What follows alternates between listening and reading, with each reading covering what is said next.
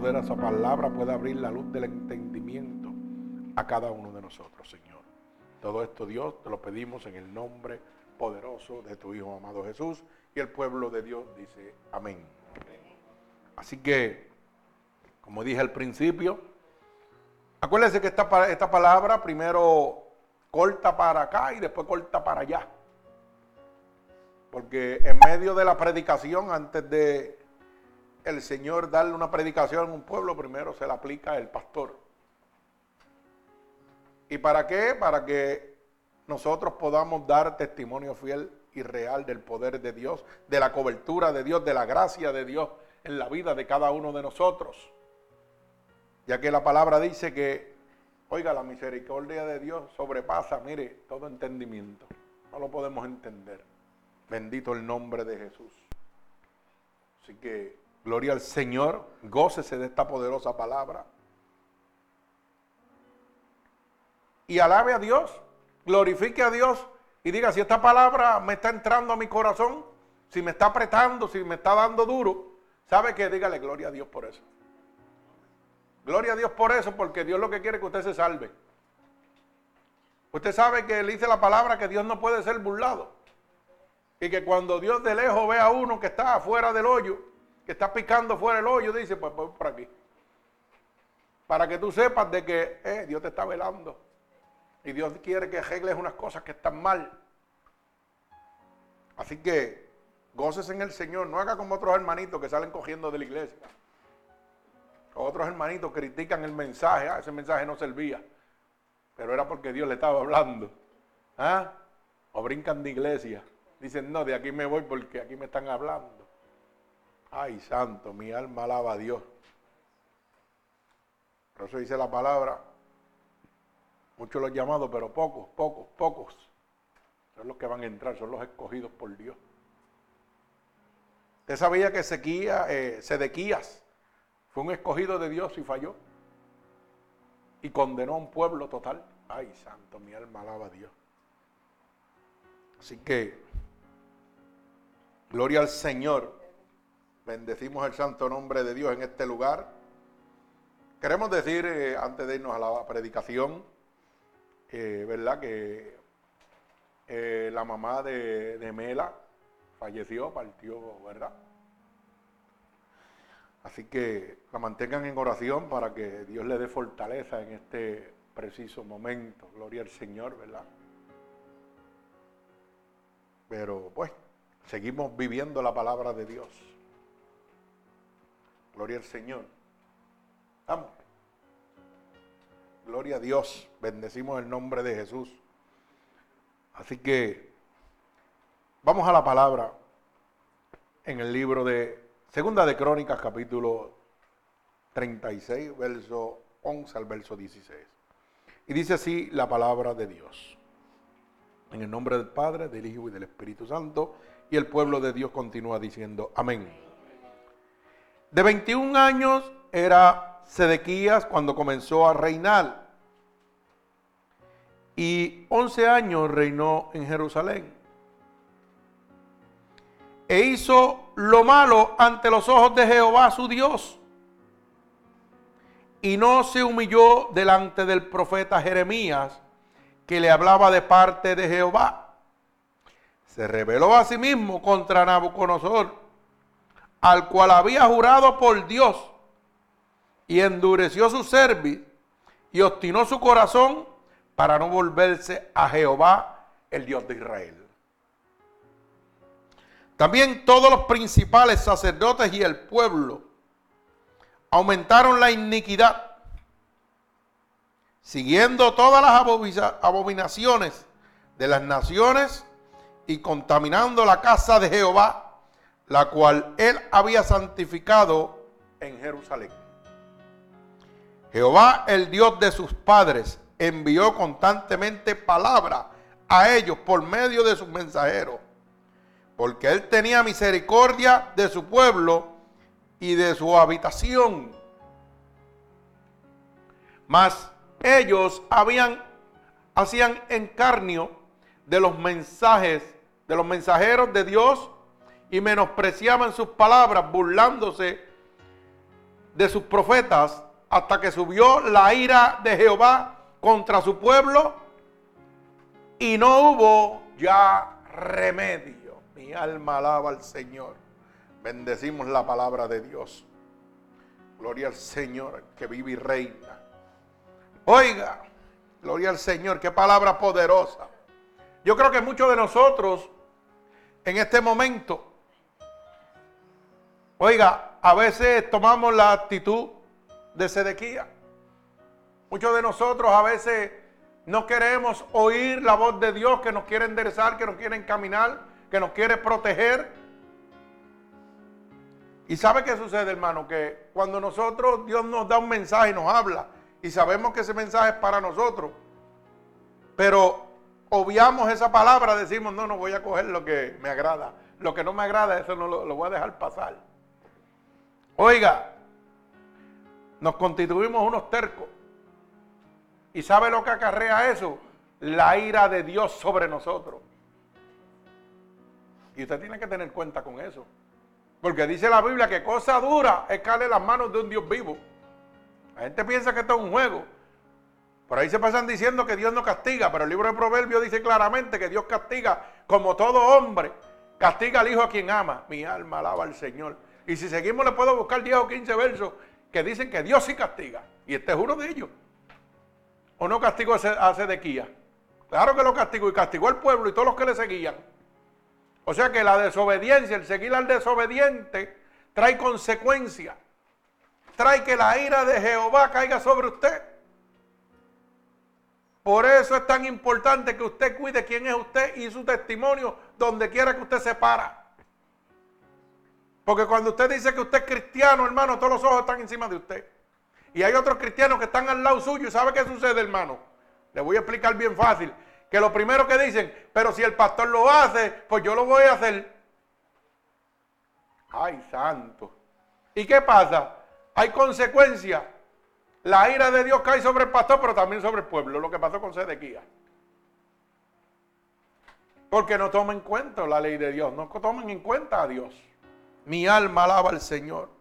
Fíjense que mucha gente dice que, ah, pero yo soy muy joven para estar en los caminos de Dios. Déjame yo brincar y saltar. Pero la ley, la, la palabra expone aquí que Sedequías a los 21 años comenzó a reinar.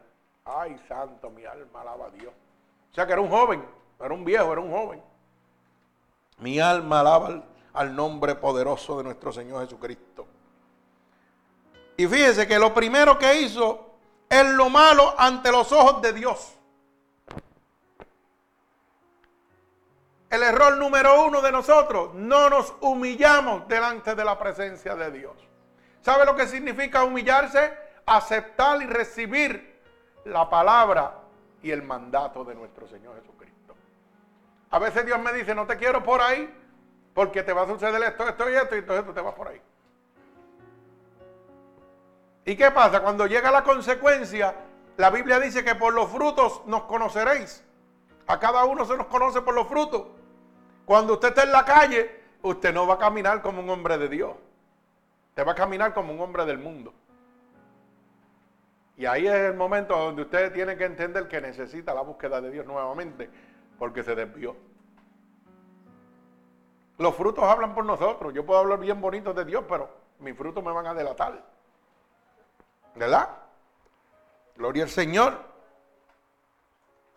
Dice que Sedequía, siendo rey, fíjese, hizo lo malo ante los ojos de Jehová su Dios.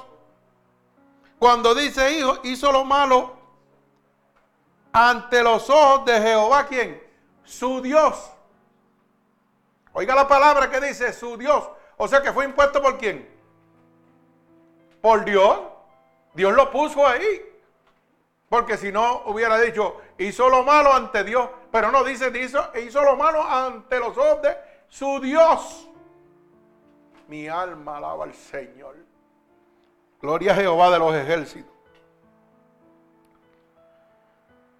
Dice que no se humilló delante del profeta Jeremías, que le hablaba de parte de Dios. Hoy la gente está haciendo lo mismo. Cuando Dios trae un mensaje a una casa, a una iglesia, a un lugar establecido y usa un siervo de Dios, usted sabe lo que está haciendo, está usando un profeta de Dios. Un hombre con don de profecía, no es que es profeta, es con don de profecía. Es un instrumento usado por Dios para darle un mensaje a usted. Lo mismo que estaba haciendo Dios usando a Jeremías para hablarle a Sedequías. Pero nosotros queremos que sea el mismo Dios que nos hable. Y no hacemos caso. Y cuando Dios nos manda una palabrita que nos duele y nos quiere redalguir y llevar por el camino de la corrección para que seamos salvos, ah, ese hombre es un títere, ese no, no viene de Dios. Olvídate de eso. Yo no quiero oír eso. ¿Y qué sucede? Que viene la consecuencia. Pero déjeme decirle algo. Dios, apréndase esto. Dios nunca va a hacer nada en su vida nunca va a hacer algo en su vida antes de no avisarle. Dios siempre apercibe, Dios siempre le habla al hombre antes de que cometa el error, antes de que venga la ira de Dios sobre él, antes que venga el juicio de Dios sobre la persona. Siempre Dios le está hablando. Ya sea con un profeta, ya sea con un pastor, ya sea con un hermano, ya sea con quien sea. Pero Dios siempre te lo va a dejar saber para que te arrepientas de tu mal camino. Como hizo con Sedequía, le estuvo hablando de, oiga, del arrepentimiento, oiga, le estuvo hablando de que estaba mal. Y Sedequía se burló de él. Porque dice la palabra en el verso 16, mas ellos hacían escarnero de los mensajeros de Dios. O sea que mire, no les importaba. Dice que menospreciaban las palabras burlándose de los profetas de Dios. Hay veces que yo llego a la iglesia y eh, eso, no es Dios, eso es ese charlatán que me conoce y sabe lo que. Ay, santo, mi alma alaba a Dios.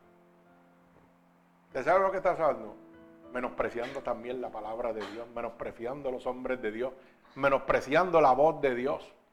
Porque es que Dios le va a hablar con quien quiera. Si Dios quiere hablarle con una persona que en alguna vez le sirvió a Dios y hoy está en el alcoholismo, la prostitución o en las drogas, lo va a hacer. Porque él dice, oye, si los buenos no hablan, las piedras van a hablar. Así que no se sorprenda que un, un borracho en la calle le diga cuatro palabras de parte de Dios, porque Dios usa hasta las piedras. Ahí es donde está la astucia de Satanás que dice, ya yo te le voy a creer ese borracho. Ay, santo, ¿y qué, ¿y es la transfiguración? Cuidado, tenga cuenta con eso. Mi alma alaba al Señor. Dios hace lo que Él quiera, como Él quiera, porque Dios es Dios. Mi alma alaba al que vive y reina. Fíjese que Dice la palabra que Sedequía se rebeló así contra el mismo rey Nabucodonosor, al cual había jurado por Dios. O sea, delante de la presencia de Dios, que le iba a ser obediente. Porque Sedequía era un rey de un área, pero Nabucodonosor era el emperador. Iba por encima del rey. Y dice la palabra que Sedequía le había jurado, oiga, obediencia delante de Dios a, Nabucodonosor. Pero ¿qué sucedió? Que se olvidó de ese juramento, de esa promesa que hizo, de los reglamentos que tenía el rey, el emperador Nabucodonosor. Sedequía hizo lo que le dio la gana, porque dice que se rebeló. Y se reveló a sí mismo, oiga, y dice que endureció su selvi y obstinó su corazón para no volverse a Jehová, Dios de Israel. ¿Usted sabe cuántos de nosotros hacemos lo mismo? Cuando Dios nos habla, endurecemos nuestro corazón, no queremos oírlo. Nuestra servidumbre, nuestra manera de servir, de hacer el trabajo para Dios, lo endurecemos. No, no voy a hacer nada, no me da la gana. Punto. ¿Y qué pasa? Que como el rey Sedequías lo estaba haciendo, había un pueblo que lo estaba mirando. Y decía, pues nosotros vamos a hacer lo mismo, porque si el rey lo hace, pues yo lo voy a hacer también. Eso está pasando hoy en día. Si el pastor se tira por un hoyo, todos los feligreses se tiran por el mismo hoyo. No siguen a Dios, siguen al pastor.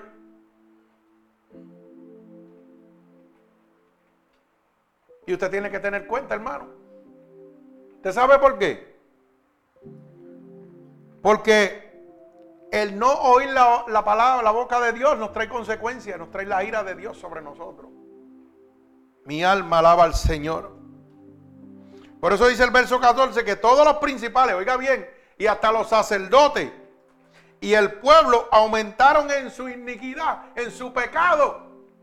¿Por qué? Porque es lo que estamos viviendo hoy en día. Hoy, hoy, hoy los gobiernos en el mundo entero aprueban leyes que van en contra de la ley de Dios, pero como la ley lo dice, como los jueces y los gobiernos lo establecen, pues todo el mundo hoy lo hace. Sin importar, sin tomar en cuenta a Dios.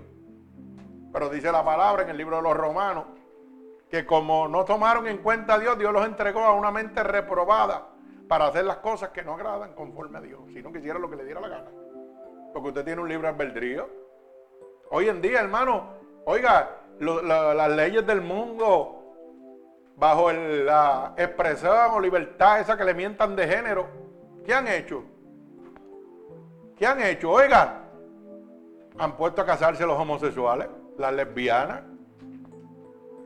Hoy el Jobal, porque un país, un país como el de, como el de donde yo vengo, de Puerto Rico, el Jobal es un, un privilegio. Te hace un gran señor, oh, tú eres el bacán. Violar las leyes, eh, tú te las sabes todas. No es una consecuencia de Dios. El mentir, ah, chacho, con eso que yo me gano todo lo que necesito. No le importa que la palabra dice que mentir es pecado y que te condena a muerte. Eso no le importa.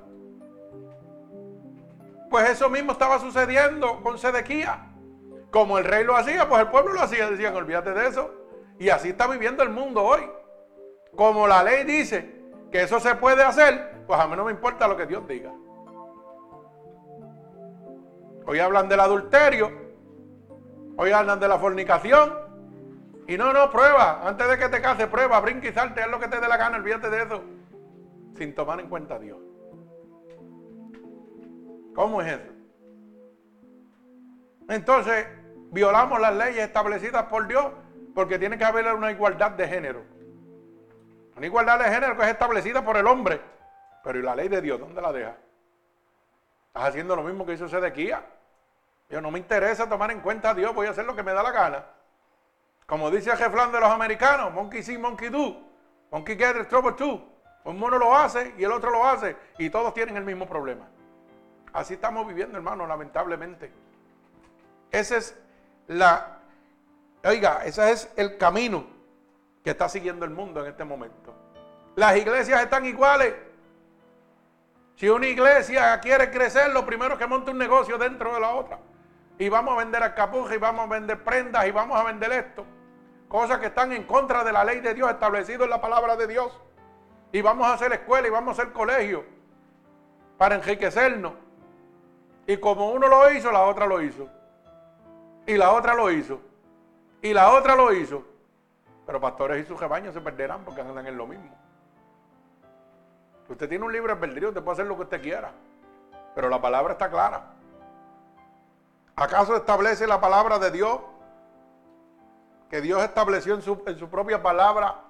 Oiga, que el mercadeo en las casas de Dios es convertir la casa de Dios en cueva de ladrones. Lo dice bien claramente. Pero ¿y cómo nosotros podemos apoyar entonces eso? Oh, porque la junta, el concilio, la junta directiva de la iglesia dice que esto es lo mejor que conviene para la iglesia. Pero ¿y para Dios? Eso es lo que Dios le agrada. Está haciendo lo mismo que Sedequía. Fue a los intereses humanos y se olvidaron de los de Dios. Porque que yo recuerde, la palabra estipula claramente que cuando se empezó el mercadeo, ¿qué hizo el Señor? Lo sacó a latigazo. Y lo primero que dijo, esta es casa de oración. Y ustedes la han convertido en qué? En cueva de ladrones. Y hoy Dios nos está mostrando toda la cueva de ladrones. Y ahí es donde queremos estar metidos. ¿Ah? Donde se predica la verdadera palabra de Dios, no me importa. Pues estoy haciendo lo que se quiera, no me importa lo que Dios diga, me importa lo que el hombre diga. Mi alma alaba al Señor, gloria a Dios. Bendigo el santo nombre de Dios. Y fíjese que dice que los principales, los sacerdotes y el pueblo entraron en, en pecado, en iniquidad. Porque qué? Aprobaban lo que el rey hacía. Si el rey lo hacía, pues yo lo puedo hacer. Pero el rey se había olvidado de Dios, como muchos se olvidan de Dios. Mi alma alaba al Señor. Y fíjese que dicen que contaminaron la casa de Jehová, la que había sido santificada en Jerusalén. ¿Acaso no está ocurriendo lo mismo en este momento? Las casas de Dios están contaminadas totalmente. Donde quiera que usted se mete, oiga, todo es prosperidad, todo es crecimiento, todo es comodidad. Pero ¿dónde está la salvación y el arrepentimiento? Eso no importa. Mi alma alaba al Señor. Hemos olvidado y echado fuera totalmente de los templos a Dios, hermano. Porque hoy la gente lo que le gusta es oír, varón, siempre aquí que usted va a estar bien. Ya mismo le van a llegar más chavitos a su casa. Ay, santo. Tiene una propiedad, pues ponga la nombre de la iglesia, no se preocupe, que Dios le va a suplir. Así estamos viviendo, hermano. Pero ¿y la necesidad? ¿Y la necesidad? Mi alma alaba al Señor. Hoy la gente se burla de los hombres de Dios cuando un hombre de Dios le manda un mensaje. Cuando un hombre de Dios está luchando y trayéndole palabra. Usted sabe cómo la propia familia, los propios amigos se burlan de uno. ¿Ah?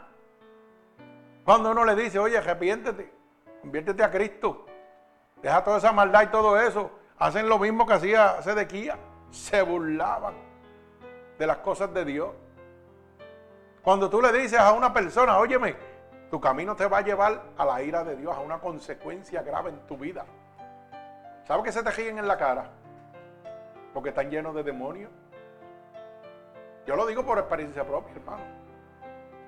Yo le he hablado a familiares míos. Y se lo he dicho de frente. Óyeme, cosa dura es caer en las manos de un Dios vivo. ¿Y sabe lo que hace? Que se ríen. Como si Dios no existiera. Para ellos no existe, para mí existe. Porque es el que me tiene de pie, gloria a Dios. Y el que lo quiera creer, lo puede creer. Ese es su problema. Pero dice claramente que un día, oiga, todo todos vamos a comparecer al tribunal de Cristo. No dice alguno, dice todos. Cristianos, no cristianos, pecadores, santos, como usted se quiera llamar. Todos tendremos que ir al tribunal de Cristo para darle cuenta por todo lo que hicimos aquí mientras estuvimos en el cuerpo. Y dice, sea bueno o sea malo. Así que de eso no se va a librar nadie. Usted se podrá librar de la palabra, se podrá librar de los pastores que le quieran hablar de Dios, echándolo fuera. Pero del juicio de Dios no se va a librar nadie, porque ahí vamos todos, buenos, malos, porque como sale el sol para los buenos, sale para los malos. Como sale la lluvia, sale para usted como sale para mí. Mi alma alaba al Señor. Como llegan las enfermedades, llegan para usted como llegan para mí. Entonces, el juicio va a ser aparte. Para mí nada más y para usted no. ¿Mm? Usted sabe que la Biblia dice que todos los ríos dan a la mar y la mar nunca se sacia. ¿Usted no se ha dado cuenta de eso? Uy, María, que mucha sabiduría hay. Eso no es verdad. Escrito más de 2500 años antes. Todos los ríos dan a la mar y la mar nunca se sacia. Nada podrá llevar el hombre del fruto de sus manos. Como salió del vientre de su madre, así regresará. Ay, santo. Mi alma alaba al Señor. Hermano, dice la Biblia claramente Deje el impío su camino y vuelva a Jehová que es amplio en perdonar. Busque a Dios mientras pueda ser hallado. ¿Usted sabe lo que significa esa palabra? Que hay un tiempo, hay un término. Por eso esta predicación la he titulado así, cuando ya no hay remedio. No espere que llegue ese momento a su vida, hermano. Cuando no hay remedio. Usted sabe que cosa dura es blasfemar contra Dios. Dios no perdona la blasfemia contra el Espíritu Santo de Dios. ¿Usted sabe lo que significa blasfemar? Burlarse. Decir, oiga, ¿sabe qué? Ah, Dios no existe, Dios no sana. Esas son cosas fuertes. Y luego de eso viene el juicio de Dios. Le tiene que tener mucha cuenta con lo que está hablando. Mi alma alaba al Señor. El Señor nos llama a no continuar en el error, a no continuar con nuestras malas actitudes. Usted sabe que hoy es un buen día para venir adelante de la presencia de Dios, para dejar cada una de nuestras pasadas actitudes que nos condenan. Bendito el nombre de mi Señor Jesucristo. Como dice la palabra, Sedequías tenía 21 años cuando comenzó a reinar en Jerusalén.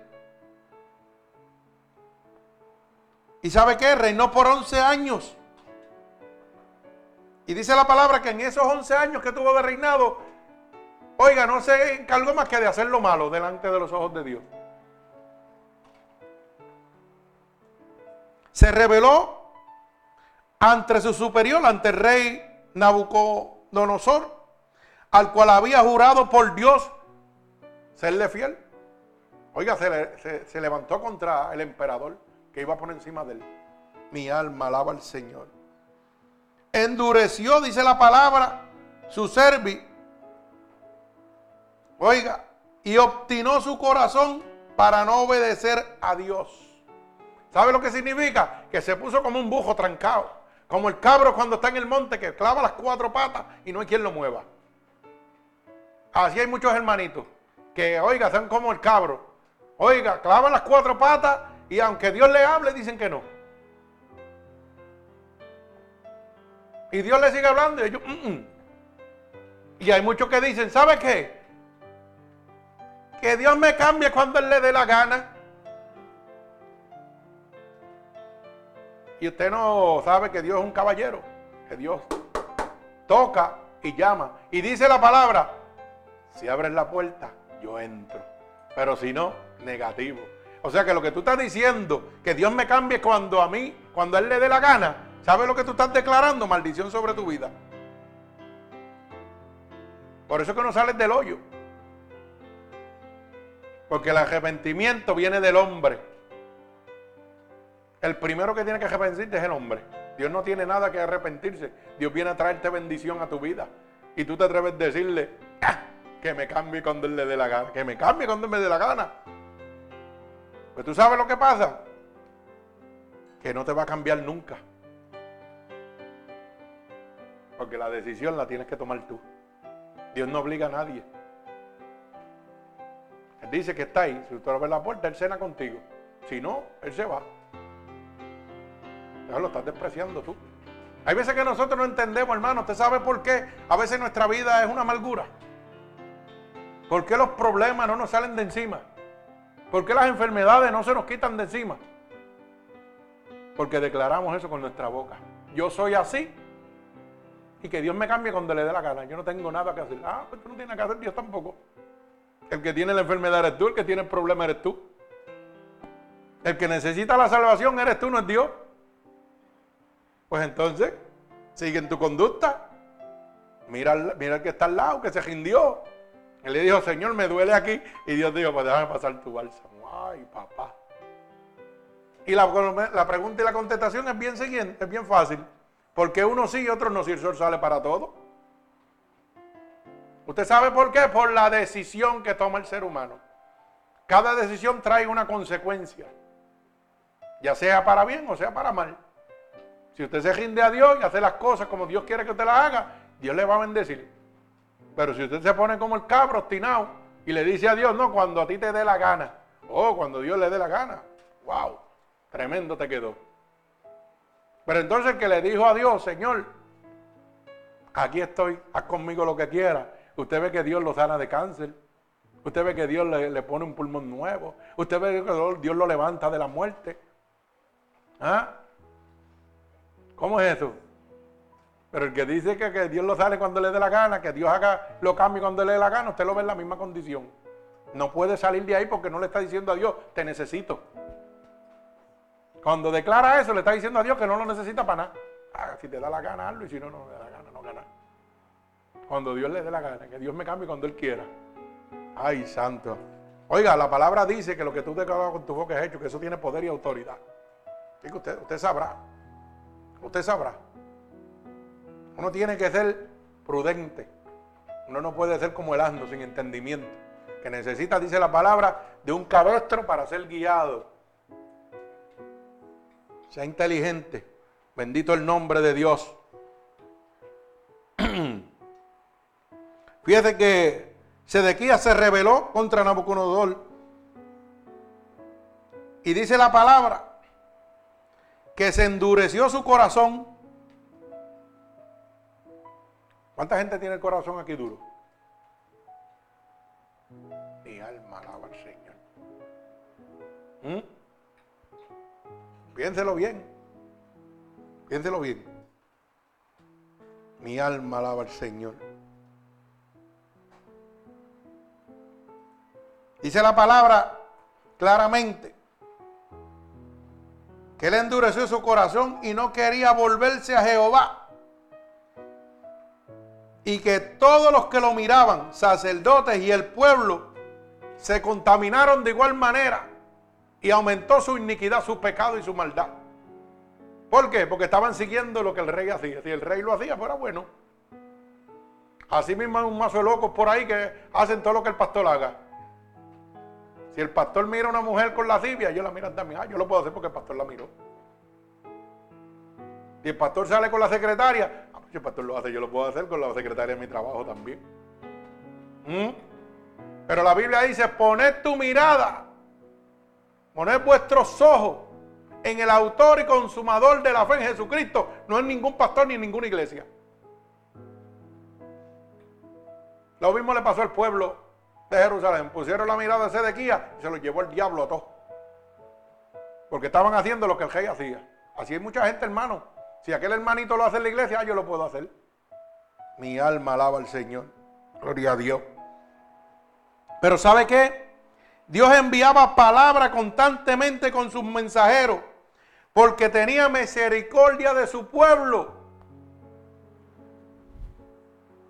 Oiga, solo dice en el verso 15, Jehová, el Dios de sus padres, envió constantemente palabra a ellos por medio de sus mensajeros, porque tenía misericordia de su pueblo y de sus habitantes. Eso mismo hace con Dios con nosotros todo el tiempo, cuando nos manda un mensaje en la palabra, cuando nos está apercibiendo. Lo que le acabo de decir, Dios no va a hacer nada hasta que no se lo avise primero a usted. Dios siempre le está avisando y lo está tratando de proteger. Pero nosotros con nuestra terquedad decimos, nah, eso no es para mí, ese mensaje es para el hermanito al lado. ¿Eh? Déjate lo que el hermanito al lado es el que, o para el de atrás, o para el hermanito de atrás, o para el hermanito de adelante. Eso no era para mí ese mensaje. Sí, hermano, porque yo he dado dos predicaciones aquí buenas. ¿Y usted sabe qué? Yo he dado unas, unas predicaciones buenas aquí de, de muchas cositas que Dios quiere que usted deje y todavía veo a la gente haciendo lo mismo. ¿Mm? Me parece que hay unos pocos telco por ahí. Mi alma alaba al Señor. Así que tenga cuenta, Dios está hablando. Dios está hablando claro. Mi alma alaba al Señor.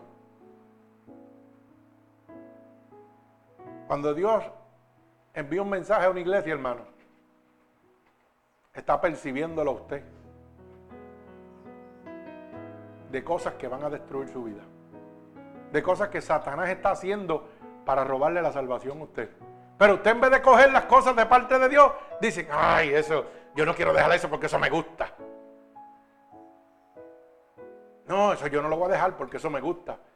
Y yo lo veo cuando yo predico y veo las caras de los feligreses que cambia rápido. La sonjita se le va para abajo. ¿Mm? Rapidito lo veo. Cuando estoy hablando de algo que tienen que dejar que no les gusta o que tienen que disminuir, cambian hasta la cara. Se van para el baño. Van a tomar agua. Como quien dice, el mensaje va a pasar en lo que yo llego. Le da hasta calor. ¿Sabe lo que significa eso? Ser telco, ser como Sedequía. Dios te está hablando y tú no quieres obedecer. ¿Mm?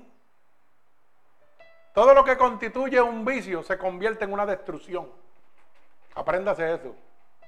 Así que tenga cuenta. Dios sabe lo que está tirando y cada cual va a recibir lo que tiene que recibir. La autojustificación del ser humano lleva a uno a la destrucción. El sometimiento y la obediencia a la voz de Dios te llevan a la restauración, a la liberación de las manos de Satanás en tu vida. Hay veces que Dios nos dice, hey, párale a eso ya, cógelo con calma. Pero como estoy tan enviciado con eso, ¿sabe qué? Ah, yo voy a lo mismo, a mí no me importa lo que Dios diga, yo voy a hacer lo que a mí me da la gana. Ah, y yo los dejo porque sabe que ese es su problema. Lo mío es darle la palabra y usted la recibe si la quiere. Si no la quiere recibir, no la reciba. Pero mírese usted y míreme a mí. Alaba alma mía Jehová. Qué bonito, ¿ah? Dice que muchas son las aflicciones del justo, pero de todas ellas Jehová, oiga bien, te libertará. ¿Mm? Usted sabrá lo que usted quiere hacer. Que tenga oído que oiga, el Espíritu está hablando. Usted sabrá. Mi alma alaba al Señor. Dios siempre avisa antes de hacer algo. Dios nunca va a hacer nada en su vida antes de avisárselo. Nada va a pasar hasta que Dios no se lo avise, se lo reavise y se lo siga reavisando. El telco es uno. Uno que es como la mula. Mi alma alaba al Señor. ¿Sabe que a pesar de que Dios le avisaba, ellos menospreciaban las palabras, burlándose de los profetas? Hasta que, ¿qué dice la palabra? Hasta que subió la ira de Jehová. Ay, santo, ahí se le acabó la burla. ¿Usted sabe lo que está diciendo la palabra, hermano? Que cuando Dios le está hablando a usted en la iglesia, oiga, y usted no hace caso, se está burlando de la palabra de Dios. Y que la ira de Jehová va a caer sobre usted. Ah, eso no es para mí. Oh, eso no es para ti. Métete en oración a ver si es para ti o no es para ti. Mire, cada cual sabe aquí lo que está fallando. Yo sé lo que yo estoy fallando y yo sé lo que tengo que mejorar. Todos los días lo sé. Porque hay una voz que me dice, eso no está bien, hazlo. Eso se llama redalguir. Pero está en mí si yo lo quiero hacer o no lo quiero hacer. Tan fácil como eso. Mi alma alaba al Señor. Gloria al que vive y reina. Fíjese que el verso 16 dice, mas hacían en carnerio de los mensajeros de Dios y menospreciaban sus palabras, burlándose de sus profetas, hasta que subió la ira de Jehová contra su pueblo y ya no hubo remedio. O sea que Dios te va avisando, pero cuando llega el fuego, papá, ya no hay break para atrás. Y entonces cuando usted ve que se está quemando, papá, ayúdame. No, papito, se te acabó el break. La misma Biblia dice que Dios no contienda con el hombre para siempre, que Dios tiene un límite contigo. Lo tiene contigo, lo tiene conmigo y con todo el mundo. Mi alma alaba al Señor. Gloria a Dios. Bendigo el santo nombre de mi Señor Jesucristo. ¿Por qué tenemos que nosotros esperar que la ira de Dios llegue a nosotros? ¿Mm?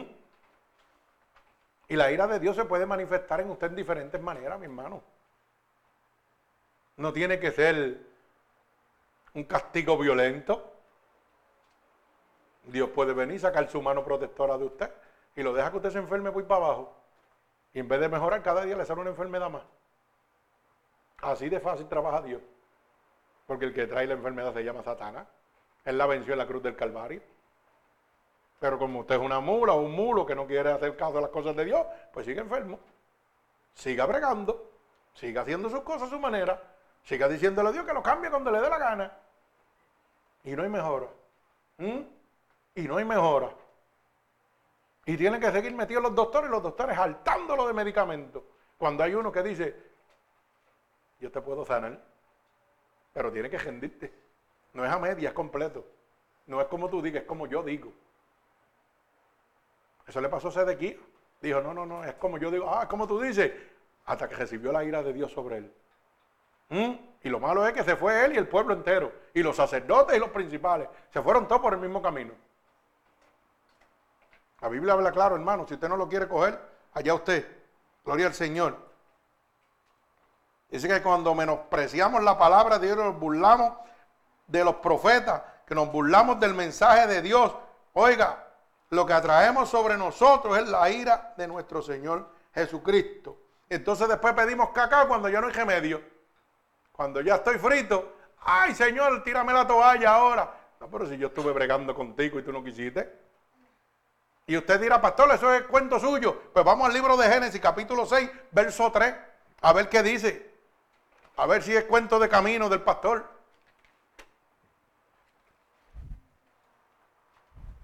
Mi alma alaba al Señor. Libro de Génesis, capítulo 6 y verso 3. Mire lo que dice claramente, para que usted vea que lo que el pastor está diciendo no es ningún juego, hermano. Dice claramente, dice así la palabra de Dios. Y dijo quién? Jehová, no contenderá mi espíritu con el hombre para siempre. Alaba alma mía Jehová y ahora, ¿qué pasó? O sea que está hablando de un tiempo límite, que Dios brega contigo y brega contigo, pero tiene un tiempo límite contigo también. Dice que no va a contender contigo para siempre, no va a estar apercibiéndote para siempre. Dios te está hablando y tú te estás haciendo el loco o la loca. Y cuando venga la ira de Dios, entonces no vengas a pedir cacao. Mi alma alaba al Señor. Y dice, y dijo Jehová, no contenderá mi espíritu con el hombre para siempre, porque ciertamente es carne mas serán sus días 120 años. Ay, alaba. Toma, para que vaya gozando. Gócese, hermano. Ríase. Diga gloria a Dios ahora. Ah, para los terquitos, hermano. Sí, porque tengo muchos cabeciduros. Que Dios le hable. Mm, mm. Y no es a mi manera. Pues déjame decirte que este, en este día Dios te está haciendo una advertencia. Oye, tu tiempo se está acabando. Yo no voy a contender contigo para siempre. O cambia o te quedas, una de las dos. Y Cristo viene, Cristo está a la puerta. El que tenga oído que oiga. Mi alma alaba al Señor. Gloria a Dios. ¿Qué pasó? Que no oigo amén ni aleluya. Gloria a Dios. Las sonrisas se me fueron. Gloria a Cristo. Hermano, Dios siempre avisa antes de hacer algo. Y Dios hoy le está avisando a usted, hermano, que es tiempo de oír la palabra de Dios que es tiempo de obedecer la palabra de Dios, que es tiempo de someterse a la palabra de Dios. Porque no va a contender con usted para siempre, hermano. Va a haber un momento donde dice, se acabó contigo. Y cuando venga la ira de Dios, vas a decirle, ay, ayúdame. Se te acabó el, tiempo. Ahí se acabó la misericordia y todo. Es que nosotros sobreestimamos la misericordia de Dios. Y pensamos que Dios nada más es amor, pero también es fuego consumidor. Así que tenga cuenta. ¿Sabe qué? Este era el momento donde el pueblo de Dios, o sea, el reino de Judá, cayó en las manos de los babilonios y su rey Nabucodonosor y comenzaba su cautiverio. Fueron cautivos por la desobediencia de Sedequía. El pueblo cayó bajo las manos del emperador Nabucodonosor. Oiga bien, y empezaron un cautiverio fueron apresados, fueron cautivos como los animales. Y dice la palabra que duró 70 años. Ay, santo. Y a veces nos apretan un mes o dos y ya estamos llorando. Y por desobedientes y cabeciduros estuvieron 70 años bajo el poder de Babilonia. ¿Mm? Por no querer oír a Dios. Fueron 70 años castigados. O sea que es que Dios hace las cosas como Él quiere. Dios podía mandar fuego del cielo y exterminarlos a todos, pero dijo, no, te los voy a entregar a ti, a los malvados, toma, cógelo. Este juró servirte y mira, no te sirvió, pues ahora encárgate de ellos. Pero como el rey no te sirvió y los otros te siguieron, pues coge el pueblo completo. Y los tuvo 70 años, mi hermano. Gloria al Señor. ¿Y sabe qué, hermano? Esto no ocurrió de la noche a la mañana sino que sucedió una serie de malas actitudes, de malas decisiones que llevaron al pueblo elegido por Dios a un cautiverio y a la destrucción de su templo. Así mismo nos pasa a nosotros también, los siervos de Dios.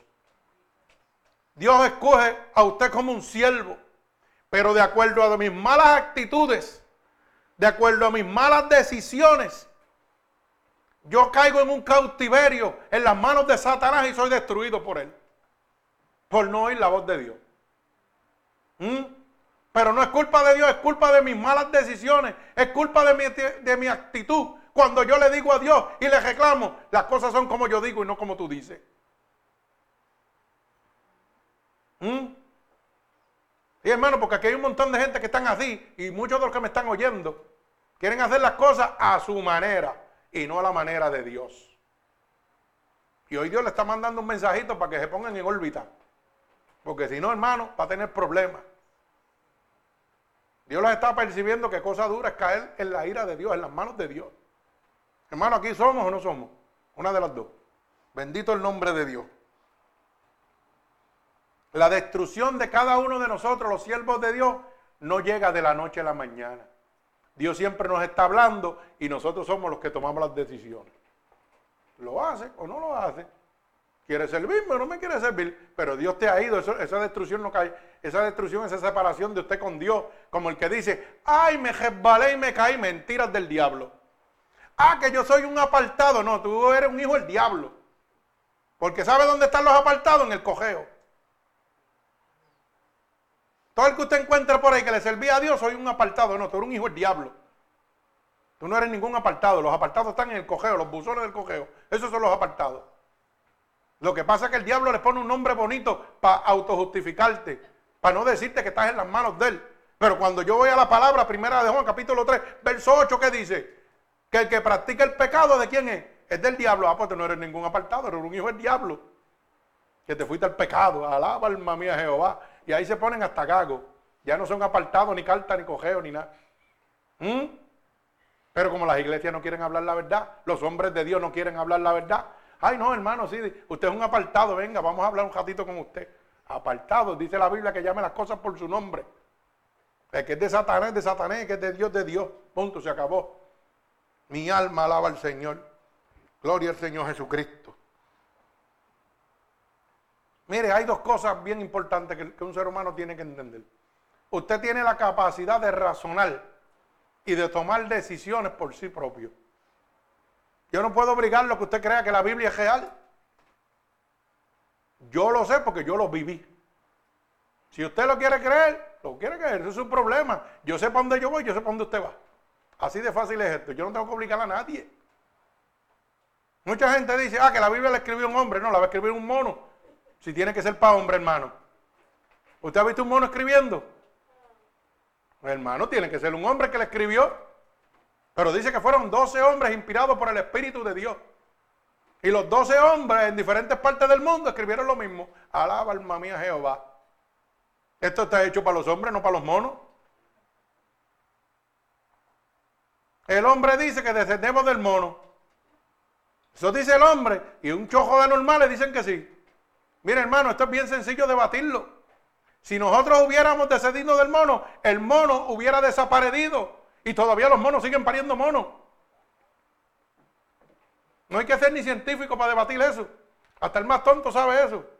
Y usted viera cómo la gente pelea por eso. No, que somos descendientes del mono. ¿Será tú del mono? Tú comerás banana y brincarás, pero yo no. ¿Mm?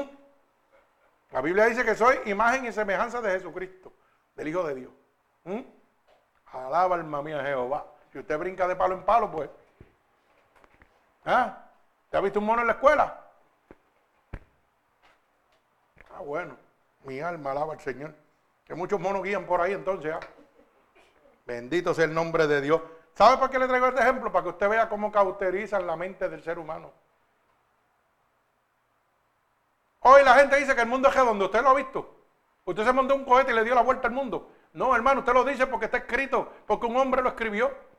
Pero usted no se ha montado una nave espacial y le ha dado la vuelta al mundo porque, para ver, para estar seguro de que es redonda. No, eso lo dijo. Pero entonces al hombre le puede creer, pero a Dios no le puede creer. Mi alma alaba al Señor. ¿Usted ve cómo, el ser humano está cauterizado? Como tiene su mente cauterizada. ¿Mm? Sí, hermano.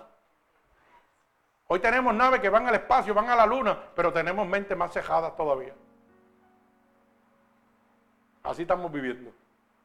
Y pensamos que el hombre es el genio, que te lo sabe todo. Mi alma alaba al Señor. Bendito sea el Dios, poderoso Dios de Israel. Mi alma alaba al Señor. Lo que pasa es que este loquito tira las cosas suyas ahí para que usted vaya abriendo la luz del entendimiento poquito a poco. No tiene que ser un teólogo ni un científico. Nada más dele cabeza a lo que le estoy diciendo. Si usted descendió del mono, pues los monos hubieran desaparecido.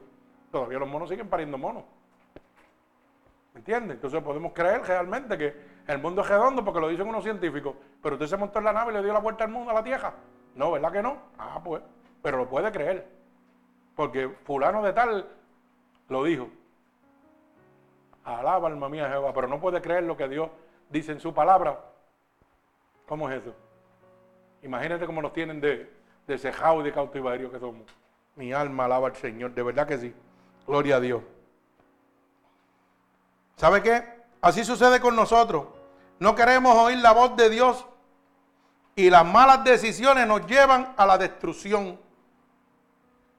Todavía yo no he visto un hombre de Dios destruido, pero sí he visto un montón de hombres del diablo destruidos. ¿Usted sabe por qué? Porque cuando voy al Salmo 128, 13, 118, 13 dice, me empujaste con violencia para que cayera, pero Jehová me ayudó. Ay, santo.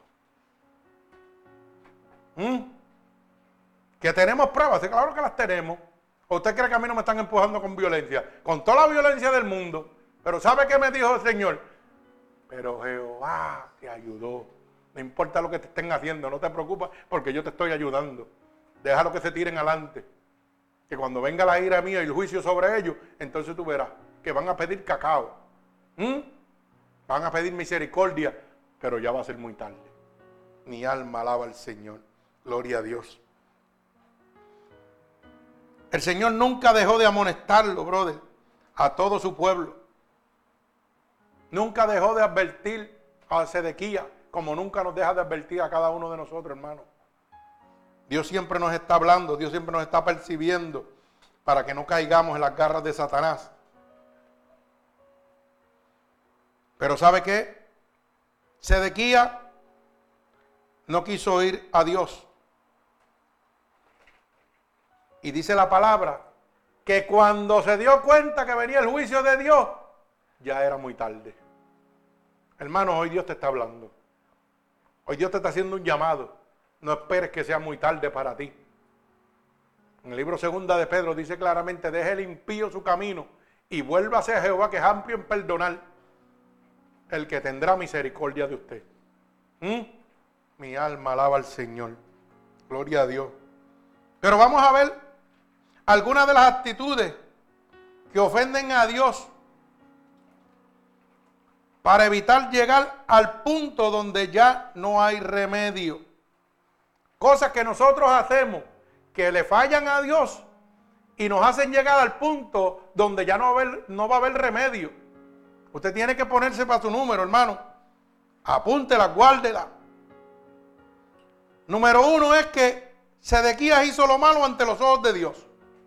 Cuando nosotros hacemos lo malo ante los ojos de Dios, vamos a llegar a un punto donde no va a haber remedio en su vida. Porque el juicio y la ira de Dios va a caer sobre usted. Eso es inevitable.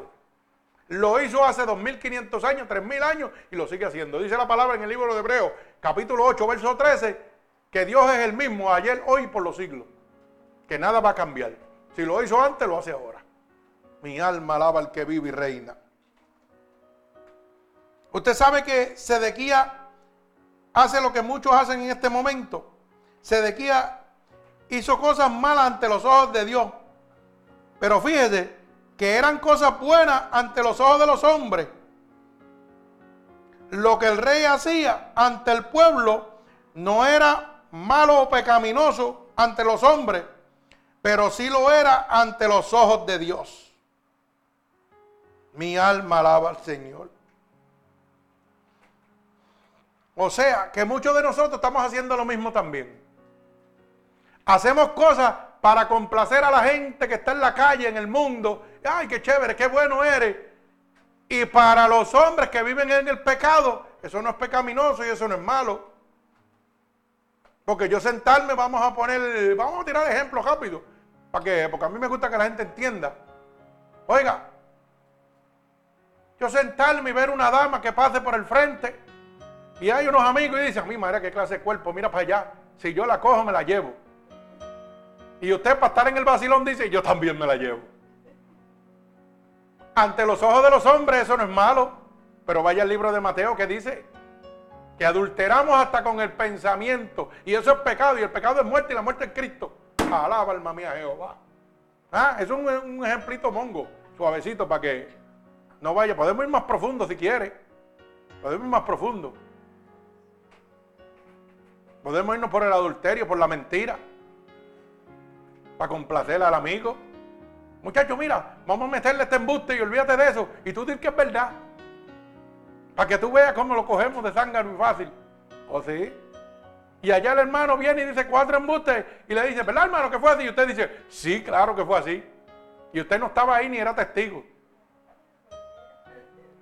¿Y qué dice el libro de Gálatas, capítulo 5, verso 22? Que los mentirosos no entran al reino de Dios. Mire qué facilito. ¿Ah? ¿Qué más, amén? Alaba alma mía Jehová. ¿Qué más? ¿Quieres más ejemplos? Porque podemos poner más ejemplos. El testigo falso, que habla mentira. El adúltero, el fornicario. Ah, mi hermano salió con aquella arena y está casado, pero mira, se la llevó y tremenda hembra que tiene. Allá se acostó con ella. Ah, yo estoy en otro lado, nadie me está viendo. Y allá va el hermanito y dice, aquel lo hizo y como nadie lo está viendo, pues yo lo voy a hacer porque yo estoy en otro puerto, estoy en otro país y nadie me está viendo. Pues yo lo voy a hacer. Y arriba te están mirando así. Papá, ¿y qué dice la palabra? Que los fornicarios no entran al reino de Dios. Ah, vete a vivir, mira, si total el vecino vive y no se ha casado. Y mira, vive lo más bien todos los días. Pues yo voy a hacer lo mismo también, porque si el vecino lo hace, yo lo hago. Eso mismo sucedió con el rey Sedequía. Todo lo que el rey hacía que era malo, ante los ojos de Dios el pueblo lo hacía, pero ante los ojos del hombre eso no era malo. Lo mismo que está pasando ahora. Aquí la ley, todo lo que está en contra de, de las cosas de Dios, ahora eso es bueno. Ahora adulterar, convivencia, Ahora ayer estaba oyendo yo un disparate por ahí en, el teléfono. Oiga lo último ahora. Porque aquí a mí me gusta tirarlo al medio rápido. Oiga lo último. Ahora hay una conducta que la van a llamar y que no homosexual, pero sí libre, libre decisión de, expreso. Como decir, eh, yo soy casado con mi esposa Ana pero siempre he tenido en mi mente el placer de tener relaciones con un hombre. Y mientras no lo mire a los ojos, ni lo bese, ni tenga ninguna atracción física, eso está bien.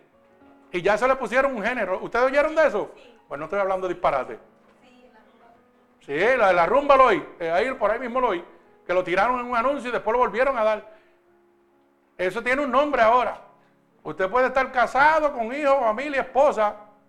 Oiga bien, y se va para allá y dice, mira, este, es algo de amigo, amigo íntimo, qué sé yo, pero como no hay una atracción física, como no hay un encuentro de besos, no puedes besarlo, no puedes mirarlo a los ojos, pero sí puedes acostarte con él.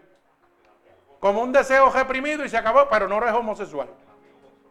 Sí, sí, no eres ni homosexual, ni eres el otro que es de los dos lados. Bisexual tampoco eres eso.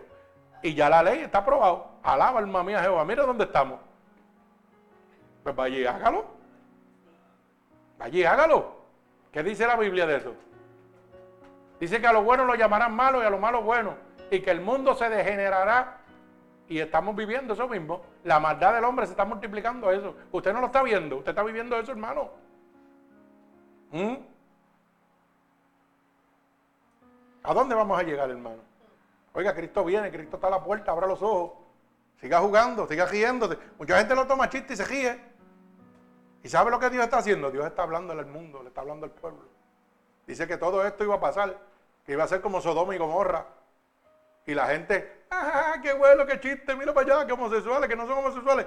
Hermano, tómelo por donde tiene que tomarlo, Dios le está hablando. Y todo el mundo lo está tomando chiste. Mi alma alaba al Señor. Gloria al que vive y reina. Usted sabe que así sucede con cada uno de nosotros cuando nos dejamos ir por nuestro, oiga, nuestro carácter, por nuestro coraje, por nuestras decisiones que decimos, las cosas son como yo digo y no como tú dices, eso es lo que sucede. Usted va a terminar ahí mismito. ¿Mm? Bendito sea el nombre de mi Señor Jesucristo. Usted sabe que el Señor nunca dejó de amonestar, de buscar, de llamarlo al arrepentimiento. Pero Sedequía y el pueblo siguieron en lo mismo. Así pasa con muchos de nosotros. Vamos a la iglesia, Dios nos habla, nos habla, nos habla, pero no, yo sigo en lo mismo, en lo mismo, en lo mismo. ¿Y qué dice el verso 16? Claramente, ¿ah? del capítulo 36, segunda de Crónica, ¿qué dice? El título de esta predicación, cuando yo no hay remedio, vino la ira de Dios sobre ti.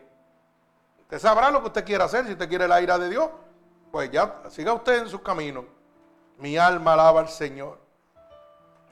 Fíjese que muchos de nosotros, con tal de complacer a nuestras amistades, nos enredamos en cosas que no tenemos que enredarnos y hacemos cosas que no tenemos que hacer.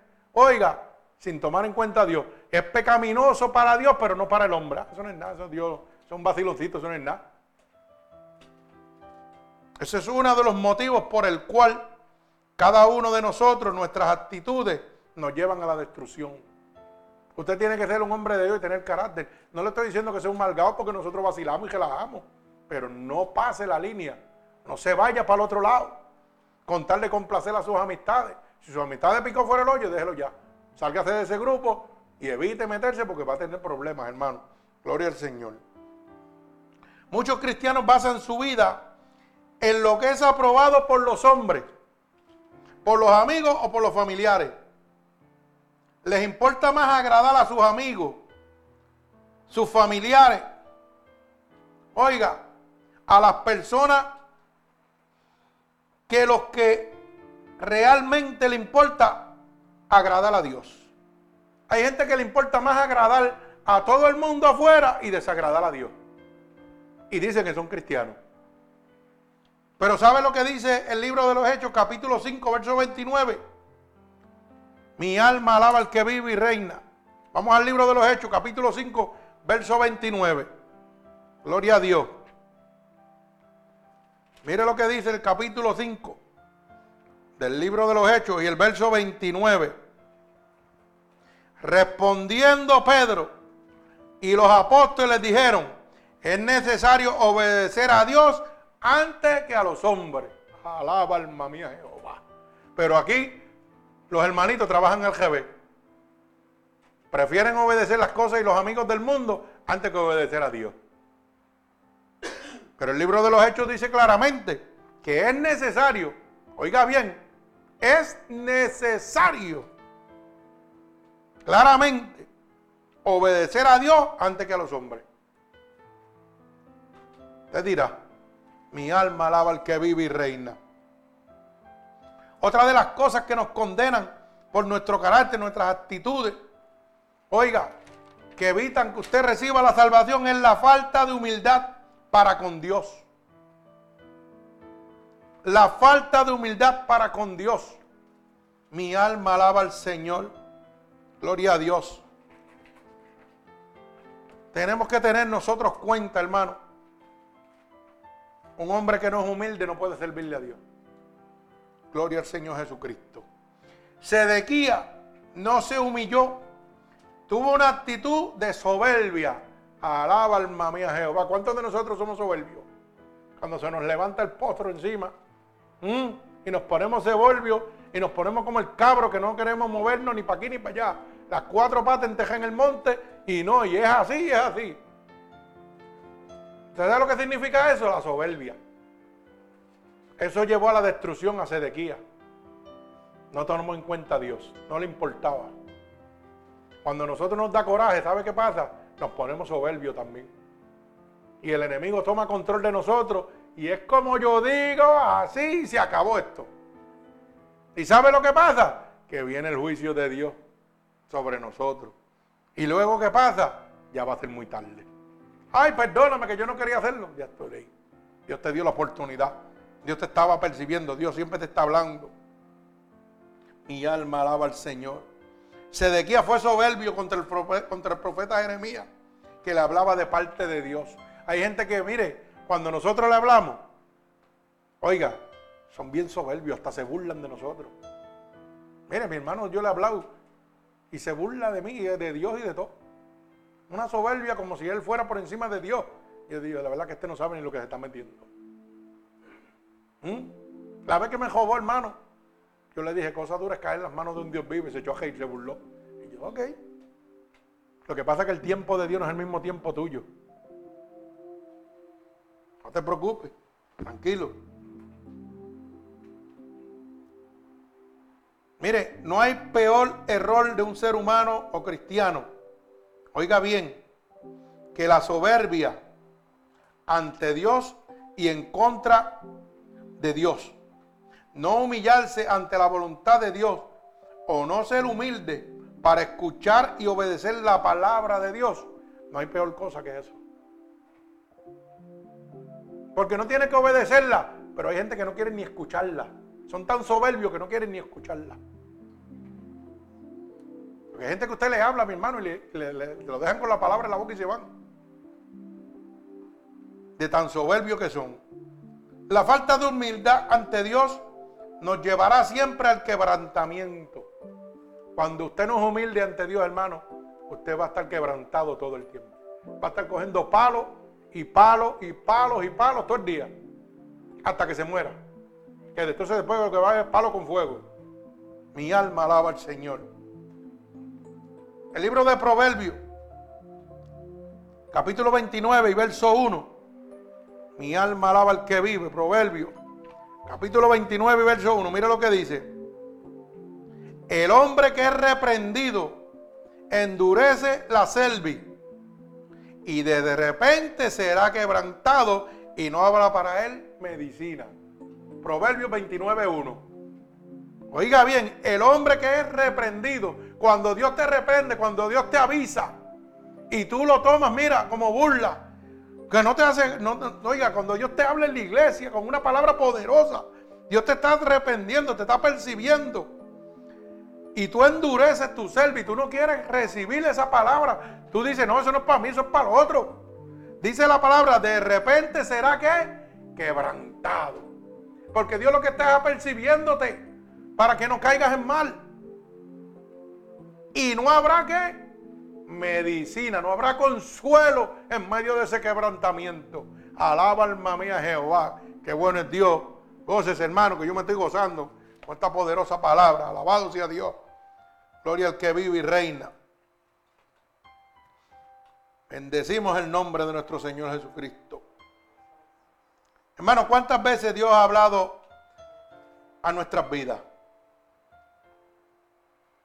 En vez de ser humilde, hermano, no obedecemos su mensaje. Nos enojamos a veces con el pastor. Sí, hermano, porque yo lo, yo lo he pasado. La última vez ahora donde prediqué, se empotraron unos pocos. Pero yo di lo que Dios me dio. Oiga, y se enojaron con el pastor. Otros criticaron el sermón. Ah, ese sermón no sirve, es una porquería. Claro, porque te tocó la llaga. Porque Dios te habló y tú no quieres rendirte a Dios. Por eso ese, sermón no sirve. Esa predicación que trajeron no era para mí. Hoy perdí el día. Ahora perdido el día, pero el, el Satanás se llevó tu alma. Mi alma alaba al Señor. Y otros abandonan la iglesia. Cuando Dios habla, estas son las cosas que suceden, hermano. Algunos hermanitos se, enojan con el predicador, con el pastor. Otros, ya tú sabes.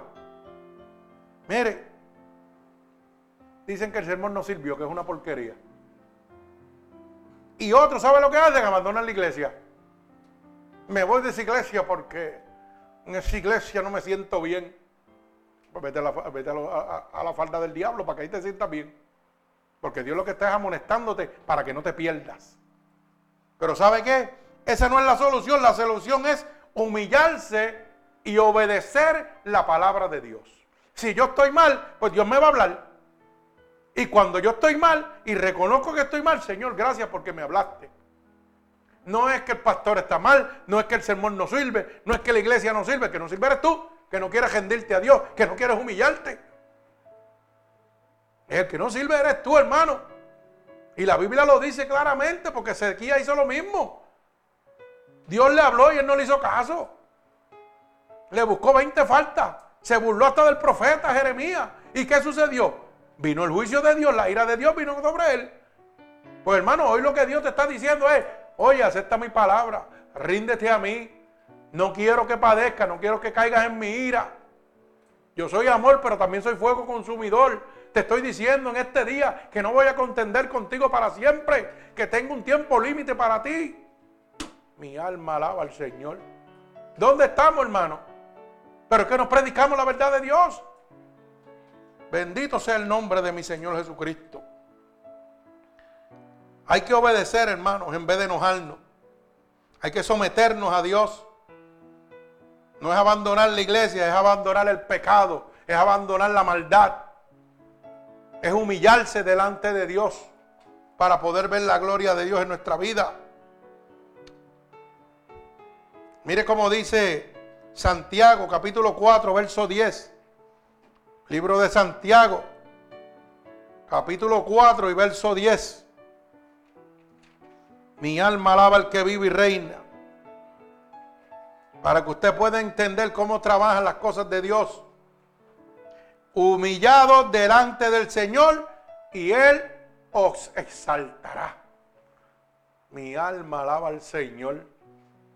Oiga, tenemos que humillarnos delante de la presencia de Dios para que Dios nos exalte. Para que Dios nos dé vida, vida en abundancia. Para que Dios nos dé vida eterna. Para que seamos exaltados delante de las naciones.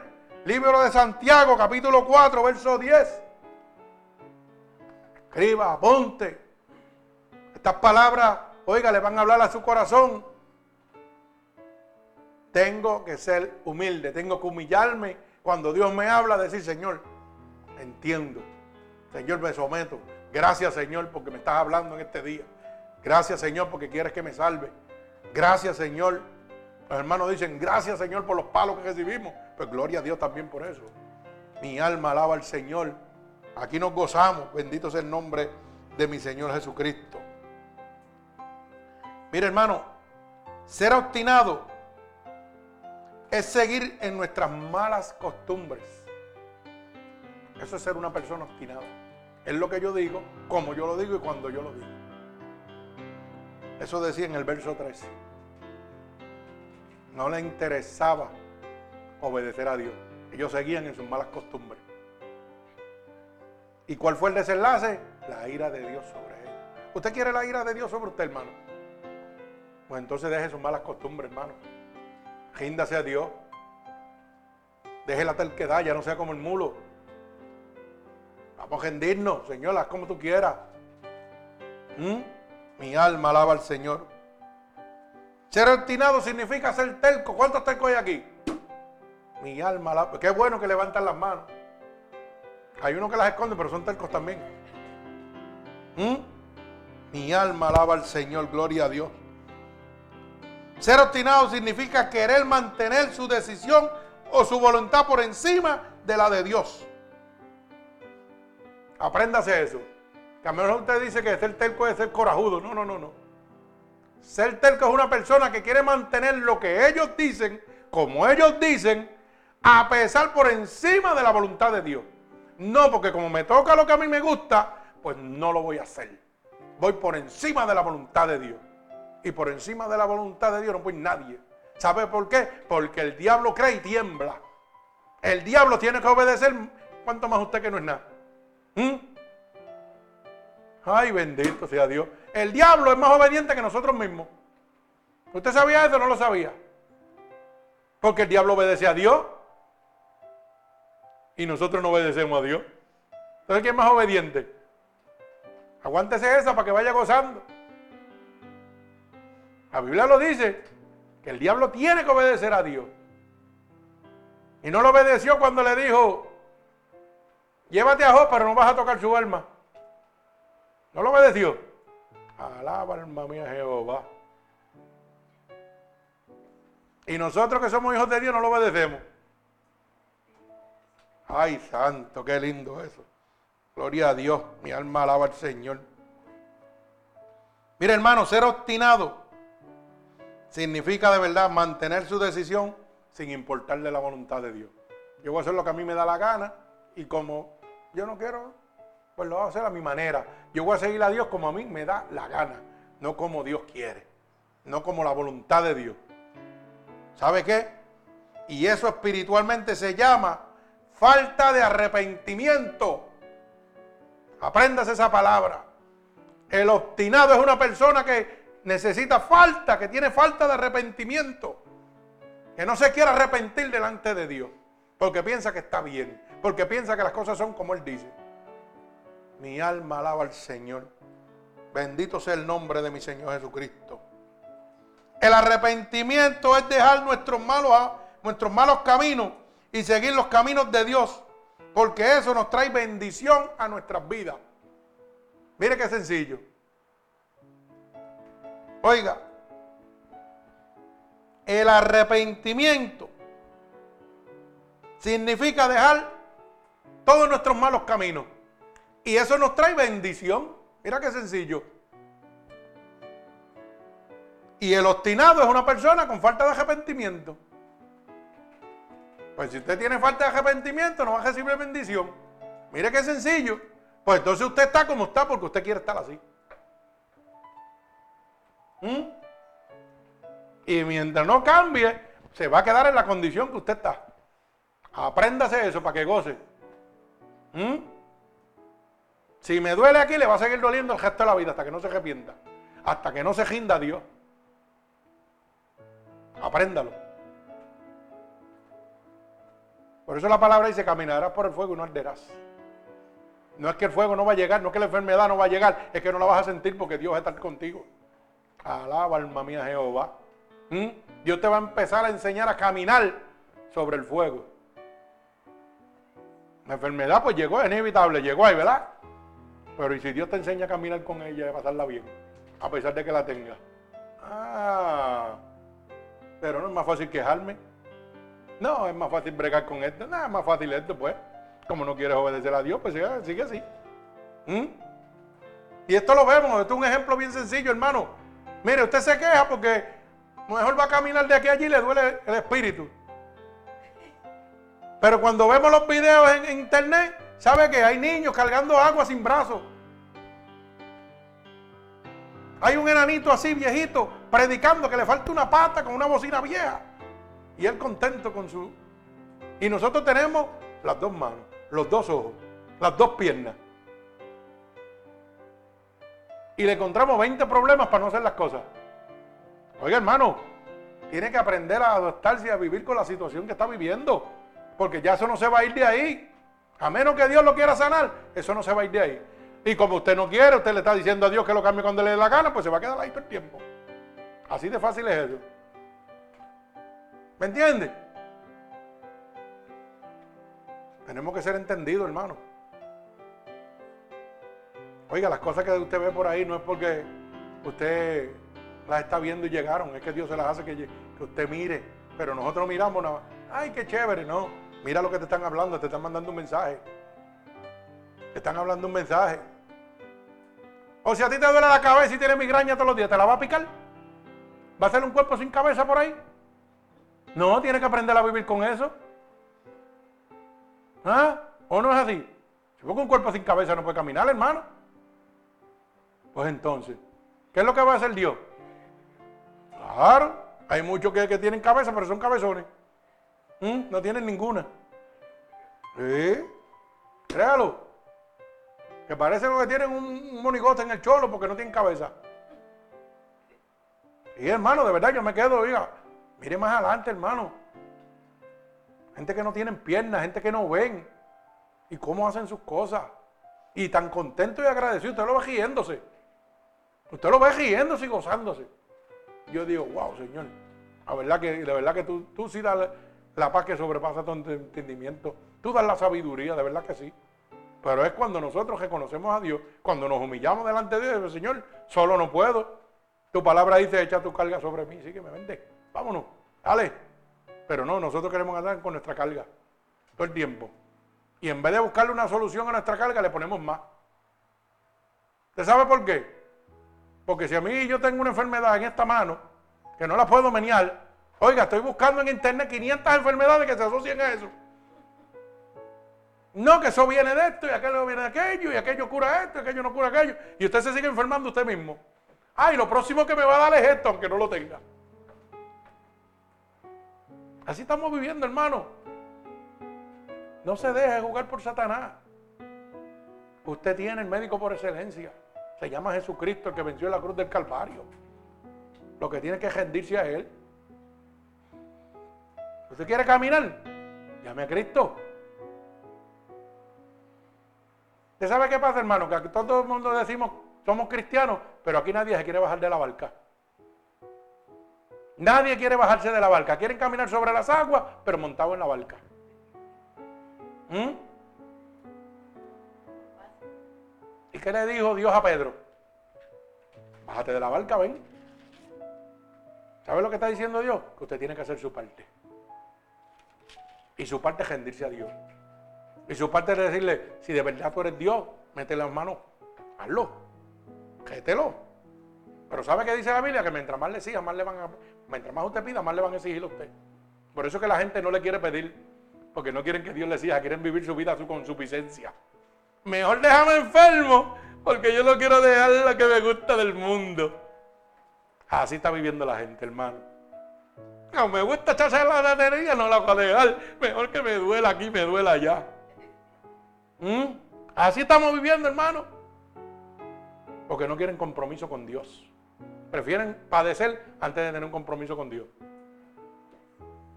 Lamentablemente así estamos viviendo.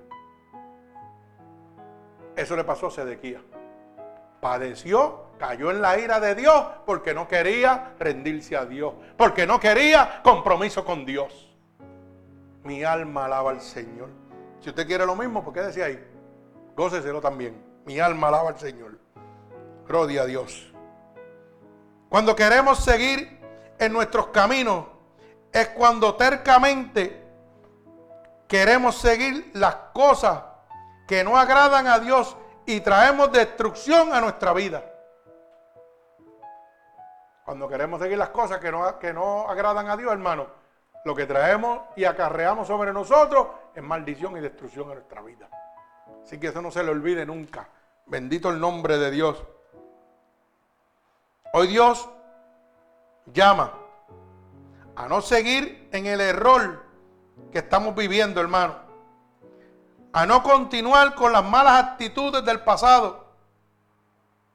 Hoy es un buen día para venir arrepentido y que puedan venir tiempos de refrigerio y bendición a nuestras vidas. El libro de los Hechos, capítulo 3, y culminamos. Verso 19. Oiga bien lo que dice. Número uno, arrepentidos y convertidos para que sean borrados vuestros pecados, para que vengan de la presencia del Señor tiempos de qué? De refrigerios. El telco no se quiere arrepentir, no quiere rendirse, no quiere humillarse. Pues entonces si no se quiere rendir, no se quiere humillar, no van a venir los tiempos de refrigerio de parte de Dios sobre nosotros. ¿Ah? ¿Y qué es el refrigerio? Una bendición en medio de qué? De la adversidad, en medio de la sequía. Cuando usted está en el desierto, ¿qué quiere? Agua fría. ¿Y qué es el agua? Un refrigerio. ¿Y dónde usted está? En una necesidad, en un desierto donde va a padecer si no hay agua. Pues Dios te está diciendo, sin mí vas a padecer. Necesitas obligadamente de mí para poder sustituir. Para que puedas tener el refrigerio, para que puedas tener la paz, la tranquilidad, el sosiego en medio de tus adversidades en la tierra. Necesitas de mí para que venga el refrigerio de mi parte. Pero si te quieres quedar así, pues quédate así. Yo estoy contento. Yo parezco una nevera.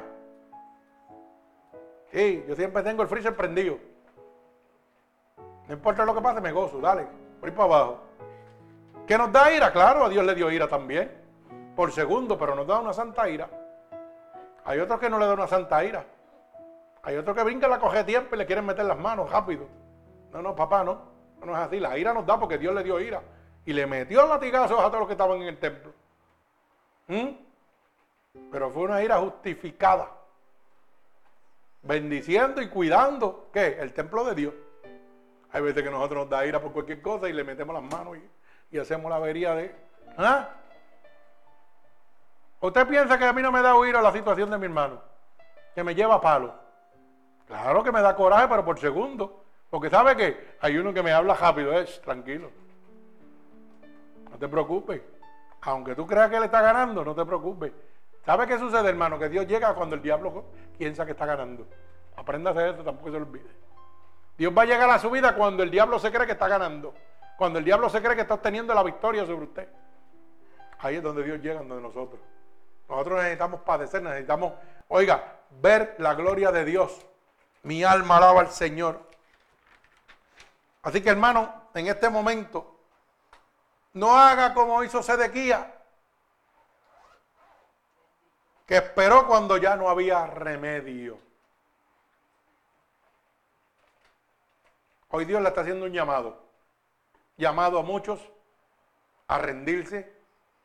Un llamado a muchos a humillarse delante de Dios. Para que no sea muy tarde. Para que usted busque a Dios cuando ya no haya remedio. Hoy Dios nos habló claramente, hermano, a cada uno de nosotros. A mí me habló mi vida. Porque el primero que recibió esta predicación fui yo. Y me enseñó claramente, hermano, que hay que rendirse, que hay que humillarse delante de Dios. Que hay que dejar de ser telco. Que tenemos que arrepentirnos delante de la presencia de Dios. Que tenemos que dejar nuestras malas actitudes. Bendito el nombre de mi Señor Jesucristo nuestros malos hábitos delante de la presencia de Dios si no queremos ser destruidos. Dios toca. Está a la puerta y está llamando. Cada uno de nosotros toma la decisión hoy. Hoy es un buen día para un nuevo comienzo en el Señor. Para dejar, oiga, todas esas cosas del pasado, toda esa actitud, todo ese carácter, todo entregárselo a Dios. Señor, quédate con eso. Yo no quiero nada de eso. Yo lo que quiero es ver tu gloria. Yo quiero ver tu gloria. Yo quiero seguir viendo tu gloria. Yo quiero seguir viendo tu gloria. Mi alma alaba al Señor. Hay que decirle, Señor, ya yo no quiero cambiar de iglesia. Señor, el mensaje no está malo, está bueno. Gloria al Señor. Señor, no es el pastor, eres tú, gloria al Señor. No la voy a coger contra el pastor, sino contra ah, el enemigo de las almas, que es el que me quiere destruir. Alabe y goces en el Señor, hermano. Dios quiere lo mejor para usted. Pero usted tiene que rendirse a Dios. Usted tiene que humillarse. Cuando Dios habla, tiene que oírlo. Cuando Dios habla, tiene que obedecerlo. Volvemos al libro segunda de Pedro. Deje el su camino y vuelva a Jehová, que es amplio en perdonar. ¿Sabe lo que le está diciendo Dios? Que Dios no está preguntando lo que usted estaba haciendo porque Él lo sabe. Dios no está preguntando lo que usted falló, Dios lo sabe. Le está diciendo, deja el impío su camino, deja lo malo y vuélvete a mí. Y yo soy amplio en perdonar. Dice que busques a Dios mientras pueda ser hallado. Que no esperes que ya no haya remedio. Acuérdese que Sedequía no quiso ir al profeta Jeremías. Hoy Dios es su profeta, Dios es el que le está hablando. Óigalo, para que no tenga la consecuencia que tuvo Sedequía. ¿Mm? Que se dio cuenta cuando ya no había remedio. Así que hermano, si usted quiere cambiar, si usted quiere recibir el Espíritu de Dios, si usted quiere estar conforme a la voluntad de Dios, antes de que no haya más remedio en su vida, este es el momento que Dios ha escogido para usted. Y lo único que tiene que declarar con su boca es estas palabras. Señor, en este momento he entendido que necesito de ti Por eso te pido que me perdones en este momento todos mis pecados que he cometido a conciencia o inconscientemente. He oído que tu palabra dice que si declaro con mi boca que tú eres mi salvador, yo sería salvo. Y en este momento estoy declarando con mi boca que tú eres mi salvador. He oído que tu palabra dice que si creyera en mi corazón que te levantaste de entre los muertos, yo sería salvo. Y en este momento yo creo en mi corazón que tú sí te has levantado de entre los muertos. Por eso te pido ahora que me escribas en el libro de la vida y no permitas que me aparte nunca más de ti. Padre, en el nombre de Jesús yo te presento ahora mismo cada una de estas almas alrededor del mundo que te están recibiendo como tu único y exclusivo Salvador. Allégate a ellos en este momento, Señor. Oh Dios poderoso, pasa tu bálsamo. Átalo con cuerdas de amor a ti en este momento, Dios. Entrégale un regalo del cielo en este momento como confirmación de que tú lo recibes como hijo tuyo, Padre. Por el poder y la autoridad que tú me has dado, Señor, yo declaro un regalo del cielo para cada uno de ellos, atándolo con cuerdas de amor a ti y declarando la bendición del Padre, del Hijo, del Espíritu Santo y el pueblo de Cristo dice amén. Que Dios les bendiga.